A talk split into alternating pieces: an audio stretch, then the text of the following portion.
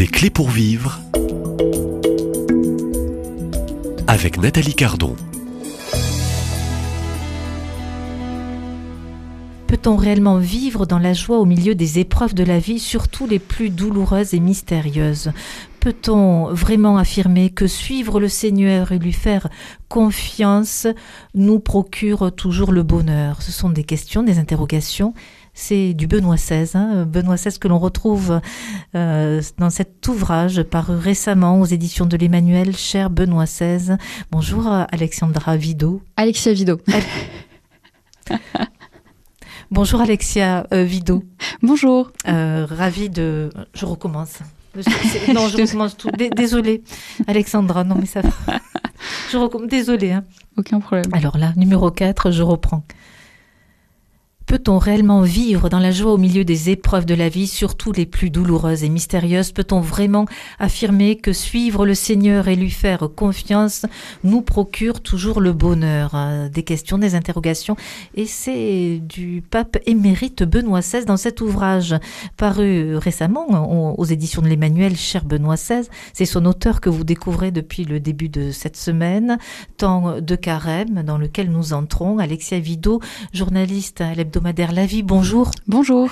Alors oui, et cet extrait que j'ai lu, euh, une interrogation aussi sur la question au fond de, la joie euh, dans la souffrance, page 244 euh, dans cet ouvrage où vous vous adressez hein, et où vous tutoyez directement ce pape émérite Benoît XVI, hein, qui vous êtes né 60 ans jour pour jour après le pape Benoît XVI.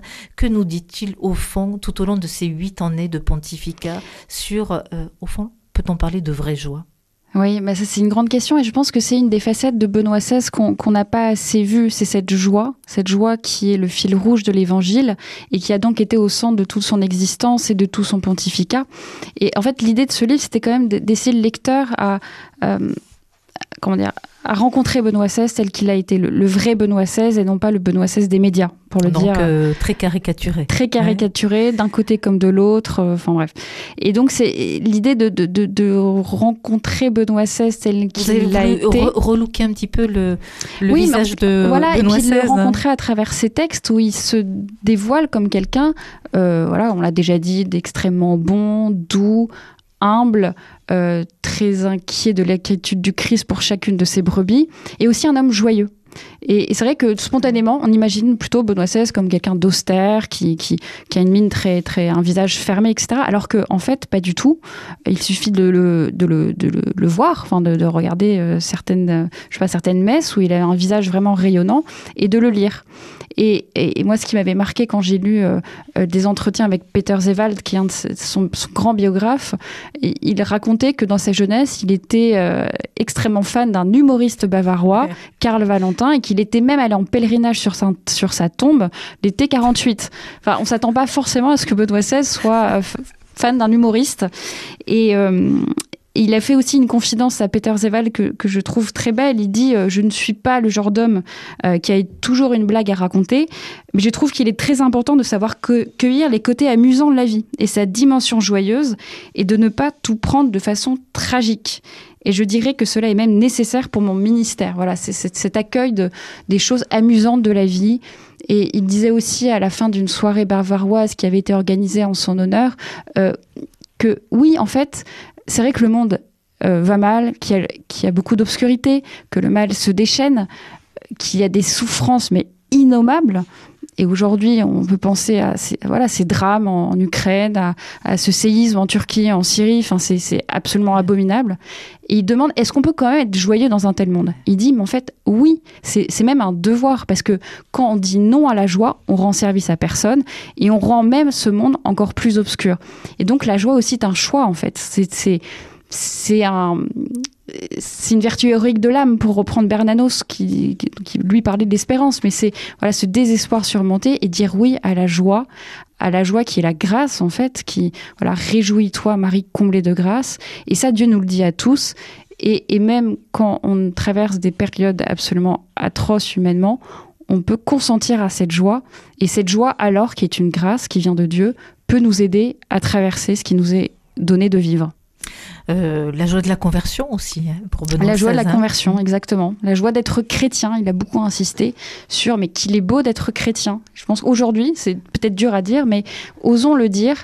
Oui, il est beau d'être chrétien. Il est beau d'être rejoint par le Christ et par l'Évangile. Et c'est pas quelque, c'est pas du sentimentalisme. On peut pas du tout dire que Benoît était un sentimental. Euh, il savait que le, le sentiment religieux ne suffit pas, mais c'est vraiment cette ouverture à la grâce, encore une fois, c'est cette, cette laisser la grâce vivre en nous, nous transformer, nous, nous ouvrir à Dieu toujours plus. Et c'est ça là la conversion, en fait. C'est pas euh, la somme de nos petits efforts, de nos petites vertus, mais c'est vraiment Dieu qui vient en moi et qui vient vivre en moi, aimer en moi, croire en moi. Et, et c'est cela qu'on est appelé à vivre pendant le carême, c'est laisser de la place à Dieu. Alors, euh, ça tombe bien, euh, puisqu'on rend hommage cette semaine avec vous, euh, avec euh, cet ouvrage. Vous rendez vous-même hommage au, au pape émérite Benoît XVI. Nous entrons dans ce temps de carême, et c'était il y a dix ans, en, en février 2013, où Benoît XVI renonçait. C'est ça, le voilà. 11 février, Le 11 Notre-Dame de février, Lourdes. oui, oui. Donc on est, on est, on, on se projette dix ans auparavant. les médias, effectivement, avaient beaucoup parlé autour de cette renonciation de Benoît XVI. Vous-même, journaliste aujourd'hui, euh, qui avez écrit cet ouvrage, euh, dix ans plus tard, comment relisez-vous euh, ce, moment où Benoît XVI renonce? Ah, moi, j'avoue, quand j'ai appris cette nouvelle, je n'en revenais pas, comme beaucoup, hein, comme tout le monde d'ailleurs, de, de- ce geste posé. J'étais très très choquée en fait. Je, me rappelle, j'ai pleuré sur mon livre. Vraiment, j'étais très parce que je savais pas que c'était possible. Enfin, en plus, c'était au tout début encore de ma conversion quand même. Et donc, j'étais complètement secouée.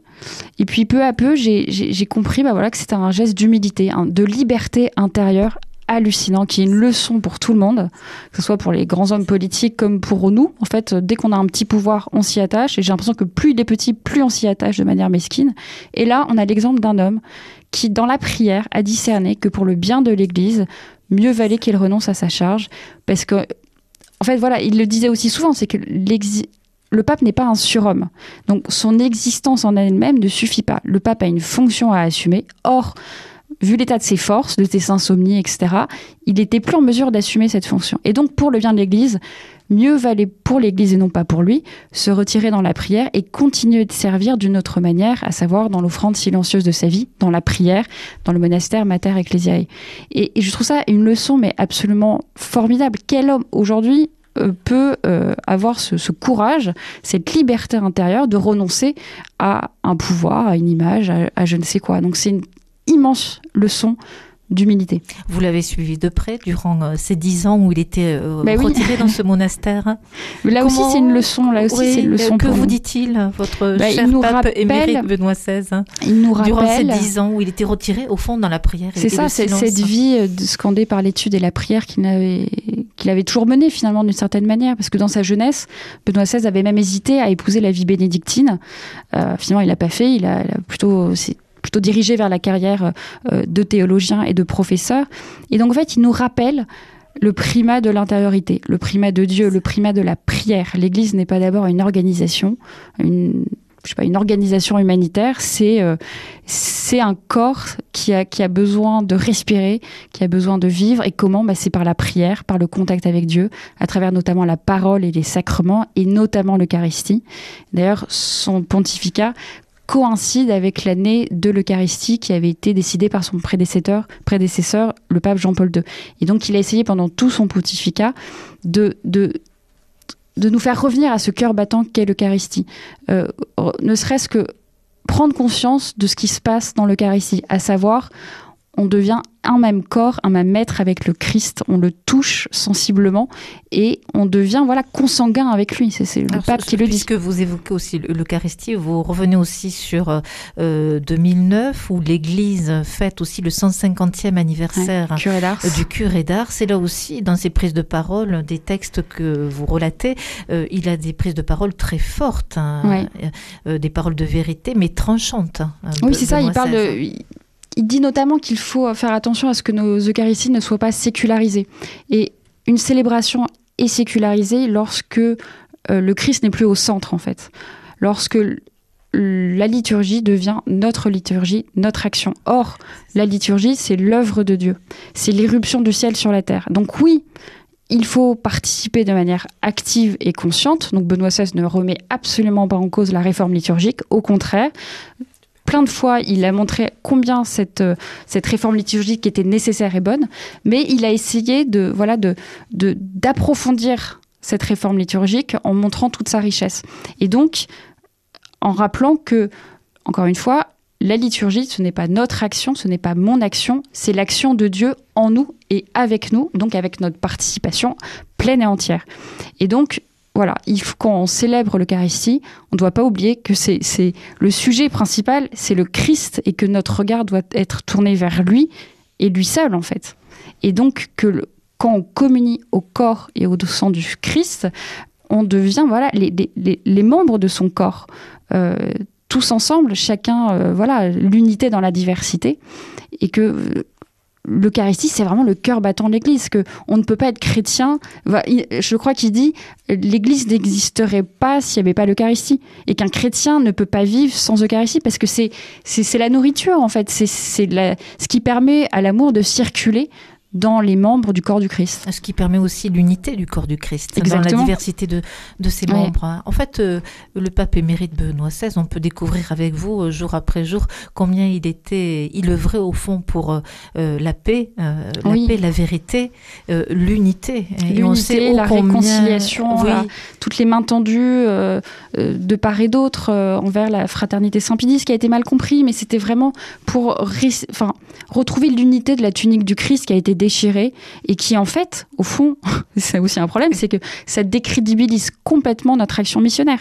Comment peut-on annoncer euh, Dieu unique sauveur du monde si on n'est pas capable de communier à la même table, si on n'est pas capable de boire dans le même calice, si au sein même des catholiques, on perpétue les querelles? Enfin, c'est extraordinaire quand même. C'est qu'en France, on n'est plus que 1,8% de croyants et on passe notre temps à les tradis critiquent les progressistes, les progressistes critiquent les tradis, etc. Moi, en tant que jeune converti, ça me fatigue. Et Benoît XVI, justement, il a essayé de nous sortir du faux débat entre les anciens et les modernes, entre les traditionnalistes et les progressistes. Et si on le lit vraiment, si on prend la peine de l'écouter et de laisser place à sa pensée qui est tout en nuance et tout en complexité, on verra que Benoît XVI n'est pas un affreux réactionnaire, et, euh, mais qu'il n'est pas non plus un anti-moderniste. En fait, euh, je pense que Benoît XVI est instrumentalisé des deux côtés, j'ose le dire, et on le voit aujourd'hui encore, même après sa mort, où euh, on fait l'inverse de ce qu'il a voulu faire pendant toute sa vie, à savoir essayer d'entrer en dialogue, essayer de recevoir de chacun, parce que voilà, on est l'Église, c'est c'est un, une famille, comme disait Bernano, c'est une grande famille où euh, il y a un peu de tout et, on doit apprendre et recevoir de chacun en fait. J'invite l'auditeur euh, à lire cet ouvrage où vous revenez sur, je dirais, les grands moments clés mm. euh, des huit années de pontificat, les discours, les écrits, les homélies euh, de ce grand théologien du XXe siècle qui était le pape émérite Benoît XVI. Alexia Vido, je vous donne rendez-vous dès demain, même lieu, même heure. À demain. À demain.